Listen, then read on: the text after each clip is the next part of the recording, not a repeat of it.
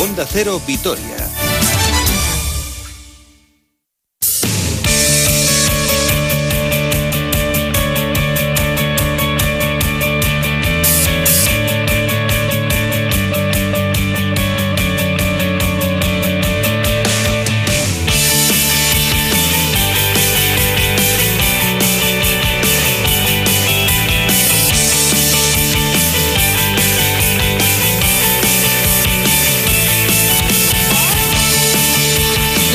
Cuarto vamos ya a conocer la información, la última hora del deporte. Roberto Vasco y hola. ¿Qué tal, Susana? Muy buenas. Y empezamos con la cita del día, el partido del Vasconia en Euroliga, ¿no? Efectivamente, a las ocho y media en el Fernando Bues Arena frente al Villerban, el conjunto vitoriano buscando su tercer triunfo en la competición europea frente a una escuadra gala que no ha ganado ninguno de los tres partidos que ha disputado. Bien es cierto que ha tenido muchos problemas, muchas ausencias en la plantilla por casos de coronavirus, pero eh, hoy va a venir prácticamente con, 12, con todo, con los 12 jugadores más importantes del equipo aquí a Vitoria y va a tratar de obtener su primer triunfo en esta competición europea. La única duda en los locales es Peters que sigue arrastrando esos eh, problemas físicos y vamos a ver si es o no de la partida, pero le está mermando un poquito a este jugador en los últimos encuentros. A escuchar a Dusko Ivanovic, hablaba del rival de esta noche, donde destaca sobre todo su poderío físico. Sí, es cierto, creo que es uno de los más equipos más atléticos, un equipo que juega fuerte, corre muy bien, en todas posiciones tiene muchos jugadores, creo, además creo que tiene 18 jugadores, pero cierto es que ha tenido muchos problemas con, con virus, pero al final vienen, vienen aquí con, con 12, puede ser mejores jugadores que tienen. Bueno, primero tenemos que igualar esto. Seguro, contra equipos tan atléticos que juegan de esta manera, si no respondes lo mismo, tienes muy difícil. Entonces, si igualamos esto, después ya, ya veremos. Si alguno hace apuestas de cómo va a acabar el partido de esta noche, no sabe para dónde puede caer la balanza. Ojalá que se quede eh, todo en el recinto de Zurbano, se quede la victoria, el tercer triunfo para los eh, alaveses, pero parece que va a haber un final apretado, emocionante, que es lo que está sucediendo en los últimos partidos, con finales a caro cruz, algunos que salen bien, como el partido de Gran Canaria, otros que salen mal, con ese parcial de 0-11 que dio al traste con las aspiraciones de ganarle al Barcelona en un partido que estaba prácticamente atado. Pero cree Dusko que aunque se haya perdido algún partido y que en algunos momentos esos minutos finales se hayan jugado mal, esto es una inversión de futuro. Estamos bien y yo creo ya hemos no solo los últimos partidos, creo que tenemos hasta, desde el principio tenemos unos 5 o 6 que se decide último momento. Esto puede ser solo una ventaja para nosotros a largo, a largo uh, tiempo porque espero que podemos jugar partidos importantes para ganar algo y esto va a estar un balón, se va a decidir y eso tiene que ser, esto tiene que ayudarnos para madurar y jugar estas situaciones mejor. Y es que dentro del propio partido se están dando numerosos altibajos. Eh, claro, pues eh, algo eh, habitual a estas alturas, aunque el equipo ya empieza a estar bastante rodado. Y se le preguntaba a Dusko eh, cómo ve que el equipo de momen en momentos juegue de forma brillante y en otros momentos parece que se va del partido. ¿Qué está sucediendo? sobre todo estos dos últimos partidos hemos tenido periodos donde, sobre todo, yo, yo diría un poco de, de, pérdida de concentración, sobre todo la manera como hemos perdido balones. Y esto es una cosa, creo, con, con, con tiempo, no creo, seguro que vamos a mejorar. Ojalá llegaremos cada partido que decide un balón. Sí, esto sería ideal, pero es un poco normal también que tenemos altibajos, pero eh, estos bajos que tenemos tienen que ser más cortos y no tan, tan malos como, como tenemos hasta ahora. Pero es imposible jugar 40 minutos a un nivel altísimo. Intentamos, intentamos seguramente con tiempo, que vamos a jugar mucho más uh, rato y con menos esta oscilación, pero seguro que porque otros equipos también son muy buenos equipos, es imposible. No, no jugamos contra un equipo, malos equipos. A las ocho y media de Systems Vasconia Asbel Villerban. Para hoy también el Zenit Olympiacos, el EFES Maccabi, el Alba Barcelona y el choque eh, del Bues Arena. Para mañana Fenerbahce Kinki, Zalgiris Real Madrid, Bayern Múnich Estrella Roja, Panathinaikos CSK de Moscú y Valencia Basket frente a Olimpia Milano. Y también es un día importante, Susana, porque se está reuniendo la Euroliga para ver qué sucede con el futuro de la competición, hacia dónde van, hacia dónde tiran. Una cosa es lo que ellas quieran, otra cosa es lo que quieran las competiciones domésticas, otra cosa es lo que se quiere hacer y eh, vamos a ver, porque en este formato yo sigo insistiendo, yo creo que lo piensa todo el mundo, que es casi imposible que este año acabe esta competición europea con tantos problemas. Imagínate si los tenemos aquí en, Euskadi, los problemas que hay a lo largo de toda Europa con la situación de cada uno de los eh, países. Después del partido no va a haber mucho tiempo para descansar porque el sábado tenemos derby a partir de las 9 menos cuarto frente a Bilbao Basket.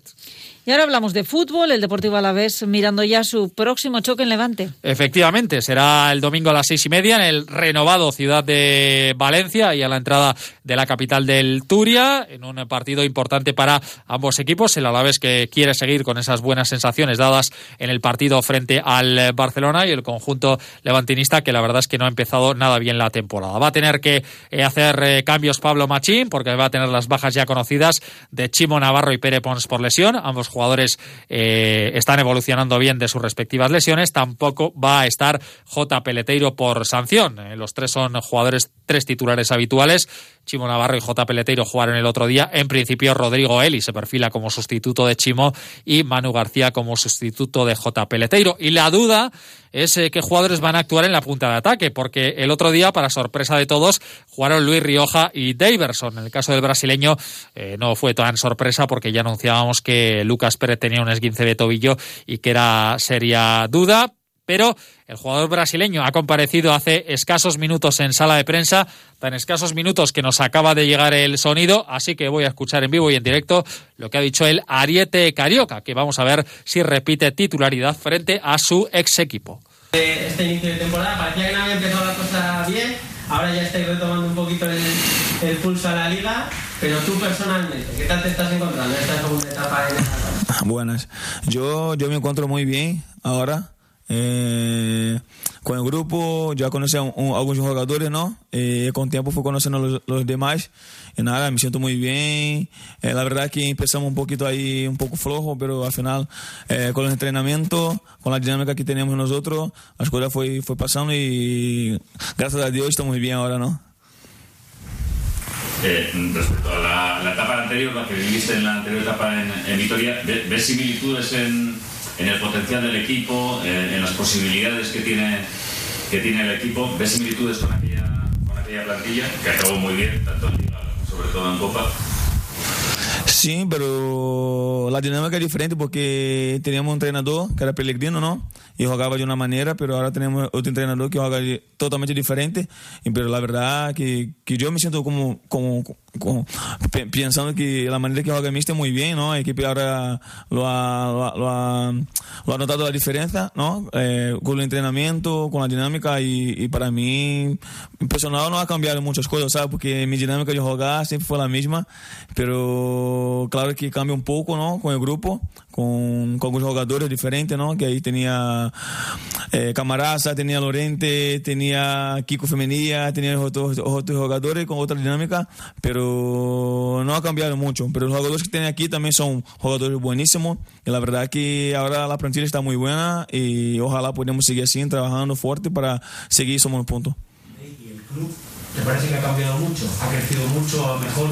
¿Y qué has visto diferente de hace tres años? Sí, yo he visto muchas cosas. ¿eh? la estructura del club, ¿no? Eh, la forma de trabajar también. Antes no no tenía muchas cosas, pero con tiempo va pasando, las cosas va cambiando. Pero lo veo cubre muy bien, está muy, muy, muy bonito también el club. La verdad que cuando llegué aquí me ha puesto muy, muy emocionado, porque la verdad que yo estuve aquí, las cosas no estaban muy bien, no, tenía mucha, muchas cosas, ¿no? pero ahora yo lo veo los físicos con muchas cosas buenas y el club ojalá pueda seguir creciendo.